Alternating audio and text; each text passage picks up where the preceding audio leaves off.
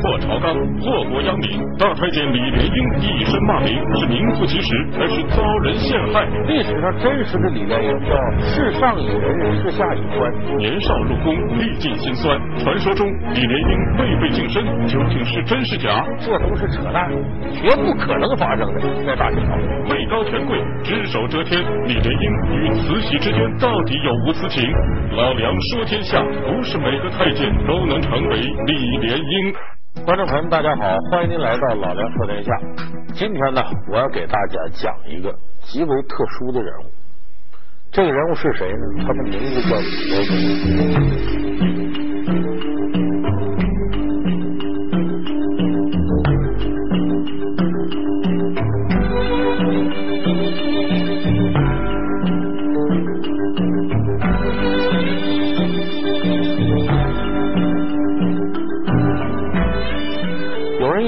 一反应是，不就那大太监吗？就是在慈禧身边那个，也是个大坏蛋的？这个，哎，这个李莲英啊，我们知道清末伺候慈禧的有三位著名的大太监，第一位是安德海，第二位是李莲英，第三位是小德张。这个小德张严格说呢，没有正式的服侍过慈禧，主要是伺候这个隆裕太后。那么这三大太监当中呢，得宠时间最长的、权势最大的，首推李莲英。咱们不少的文学作品里啊，都有李莲英这个形象，而且很多这个影视剧里边，非常多的用李莲英当做主角或者重要的配角。反正只要有慈禧的戏，一般都有李莲英。那么，其实，在这些作品当中呢，有时候有意无意的妖魔化了李莲英。你比方把李莲英说成一个媚上的。啊，欺下的，啊，心肠狠毒的，贪财的，而且是祸乱朝纲，跟袁世凯勾搭啊，跟什么这个那个，反正勾结一处，就把大清的朝政啊弄得乱七八糟。好像慈禧这些人祸国殃民，都李莲英在背后使的坏人，其实完全不是。历史上真实的李莲英叫世上以仁，世下以宽，啊，对待这个自个儿的上司啊，皇上什么啥的，那是极力的。哎，尽心尽意的孝顺，对待下边的人呢是比较宽厚仁慈的。当然了，他借这个机会呢，也敛了不少财，所以有人对李莲英是颇多诟病之词。而且李莲英一辈子轻易不插手任何政治上的事儿，而且皇上怎么治理天下，太后怎么办，他轻易不插手。这也是为什么他能九岁进宫。一直到最后六十一岁离开这个宫殿，前前后在这里边五十多年，没有惹什么事，能平平安安过来，非常重要一点，他不掺和朝政这些事儿。而且李莲英呢，和别人不一样，雍正皇帝规定，清朝的太监呢最高不能超过四品，可是李莲英在四十六岁那年，慈禧赏他二品顶戴花翎。所以说这是个虚衔吧，你不可能像二品官员那样掌握那么多权力。可是这对于太监来说是突破了组织，没有过的。那么说李莲英他凭借什么能够权倾朝野、红极一时，得慈禧这么宠爱呢？几乎他跟了慈禧一辈子，慈禧一辈子经历这些大事，他全经历过，他成了代代红氏的人物，而且他跟太后关系如此近，皇上像光绪什么的不反感他，反而还感激他。那么这个李莲英有何过人之能呢？咱们将用两期老梁说天下的篇幅给大伙说说这李莲英。老夫人歇息了，省等。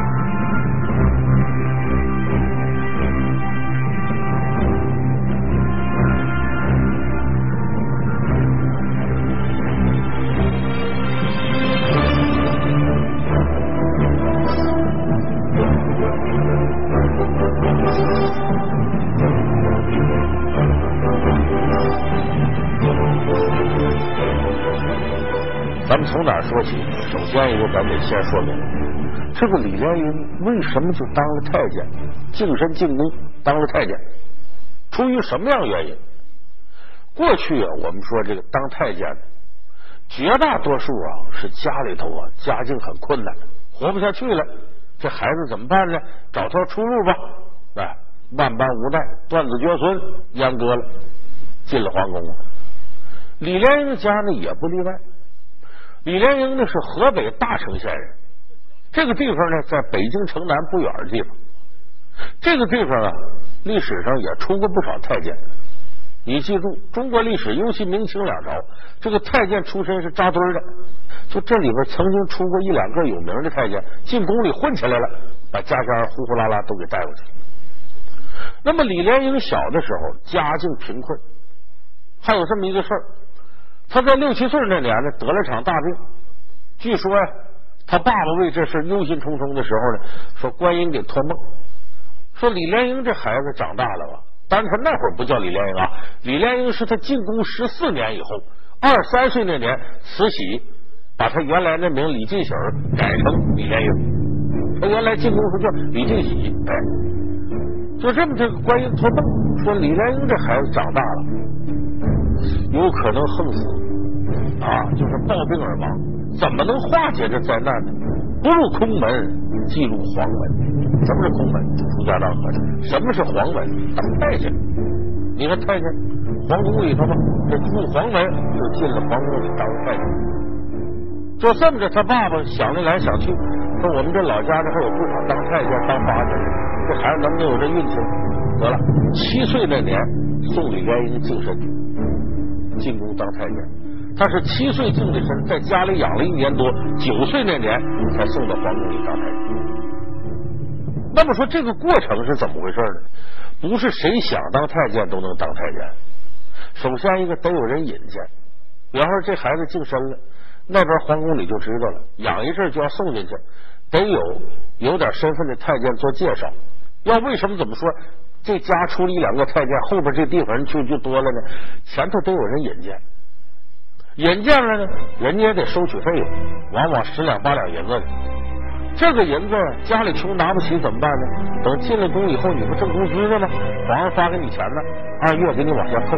有的那个挣的少的太监，得扣一二十年才能把这笔钱还上，因为太监挣的不不多，除非你有钱有势。那么这个李莲英当初这个七岁净了身，写了一个自愿阉割书，就是我这当太监都我自愿的，不是人家逼我的。把这些程序都弄好了。你才能够去阉割净身，给你阉割这个人呢？说白了，这得是一种是心狠一点的，一般人下不去这刀。再一种是什么呢？往往这家里人呢，他家也不是全户人，就像咱们民间有的时候说过去宰老牛那个，那都是孤寡的人，也不在乎这个没儿没女的。往往干这行的也是这类人，有个专有称呼叫刀子匠。专门干这个给人净身，那么这个净身之前，他要有细密的准备。首先一个准备是什么？你得带东西，带什么东西？两份东西，一份呢是给刀子匠的，方说一个猪头啊，一只鸡，加一瓶酒，这给刀匠礼物。第二个呢是，你手术前、手术后。得在刀匠给你布置这个房子里边，说白了就他家或者他租的房子，你得待将近一个月。手术前在这待两三天，手术后大约将近一个月。那么这一月里，你得带三十斤米，就你吃的口粮，还得带那几篓子玉米棒烧柴干啥？烧炕烧炕用的，你不能光吃的，还得有烧的。然后呢，还带这个麦子梗这些东西。半刀窗户纸，说带这个窗户纸干嘛？带那个麦秸呢，是为了烧炕用。这里头有燃料，跟那玉米棒一样。然后这个灰呢，用来铺炕。半刀窗户纸干嘛呢？把窗户都糊上，避免你这个手术之后啊伤风、受风。这些都带好了，到了刀匠这准备，怎么准备呢？先给你检查检查，看有没有啥病。好。给你关到一个密不透风的小房子里，比方把李莲英弄里头了。这密不透风房，你在这里边得待两三天。头两天能喝水，最后一天水都不能喝。这三天低米不能进，不能吃饭。到了时辰了，什么时辰呢？一般来说是下午给你动这手术。时间呢，基本上选择在春末夏初。为什么这个时候呢？这时候天气不冷不热，人家身体好恢复，没有苍蝇，没有蚊子。呃，造成污染的东西也少，哎，在这时候给你开始动手术。动手术之前，一定再把这个自愿阉割书念一遍。你是不是自我愿意阉割的？这孩子得答，我愿意啊。是不是这事儿和我没关系？我就是帮你动手术啊啊！是，将来你断子绝孙可不能赖我啊！是，好，三句话问完了，一看这孩子都同意，才能动手术。动手术的时候呢，有助手把这四肢给你都捆好了啊，摁住了，怕你疼啊，一挣动不了手术了。然后呢，在腿呀和小肚子，咵咵白布都缠上，都勒上。为什么呢？少过血，别到时候大出血，你再死了，完了。而且这个过程，只要这孩子在给绑上的时候稍有不愿意，啊，我不干了，我不干了，马上就给解开，你走。就你本人要不愿意，我绝不能给你干这个事儿。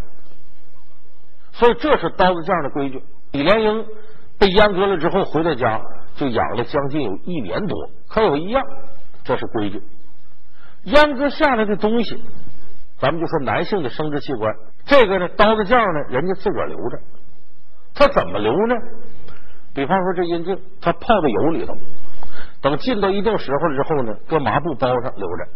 那两个睾丸呢，放到个石灰盆子里边，用石灰把里边的血液都吸出来，然后把自愿阉割书也放到这石灰盆子里，然后搁块红布把这盆子包好了，系到房梁上，刀匠加房梁上，干嘛呀？这叫红布高升，寓意着这太监进了宫以后会步步高升。说怎么这么拿这物件当回事呢？因为一个太监呢，一辈子最大的心愿，到死的时候得把这两件东西赎回去，说自个儿的生殖器官得赎过去。为什么要赎过去呢？这六根不全，阎王不收。你这根不全，都进不了祖坟，阎王也不要你。有的那太监最后这东西没了，不知道哪去了，临死前得做个木头的或者瓷的，搁到下身那挨着。表示我能全个人见阎王爷，要不都没法见阎王爷，老祖宗也感到脸上无光。所以一个太监呢，如果进宫里发了有这钱了，他会找当初给他阉割这刀子师，把这个生殖器官赎回来。这个行话管他叫赎来，哎，把它买回去。买回去以后，等下葬的时候呢，找人啊，跟尸体缝到一块这是个全尸，啥也不缺。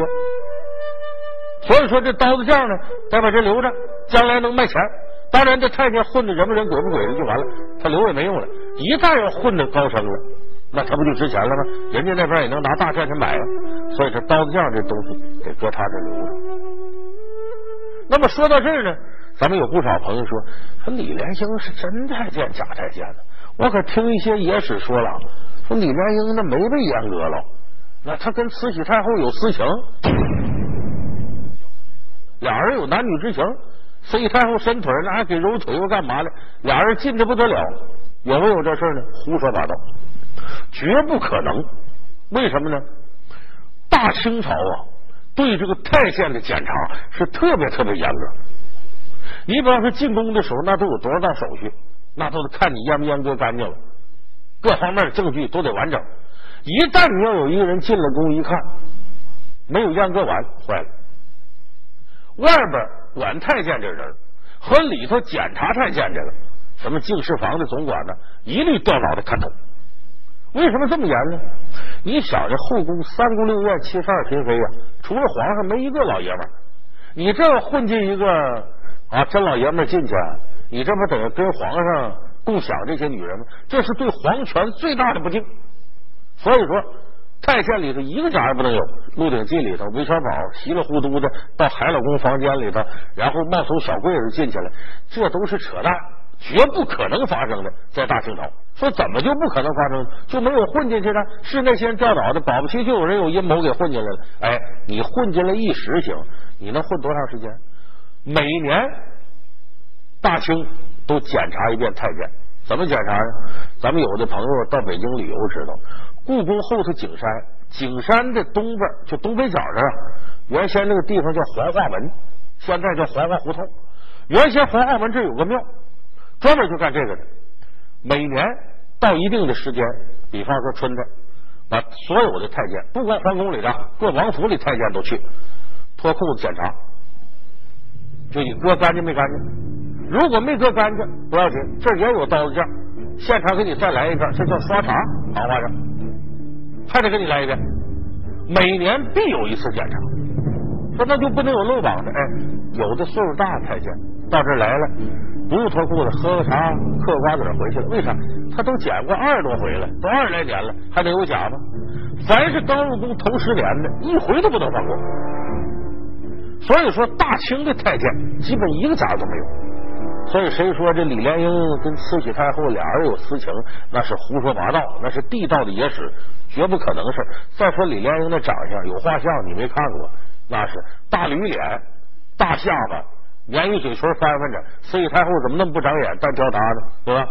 所以绝无此事。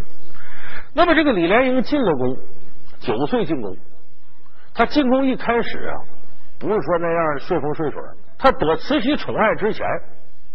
他在宫里边遭了不少罪，你得学很多东西。这个太监可不是那么好当的。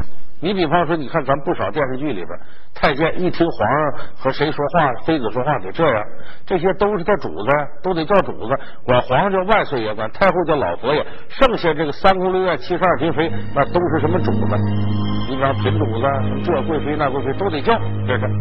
而且人家吩咐你一句话，就一遍，不说第二遍，你耳音得好，得听清楚了。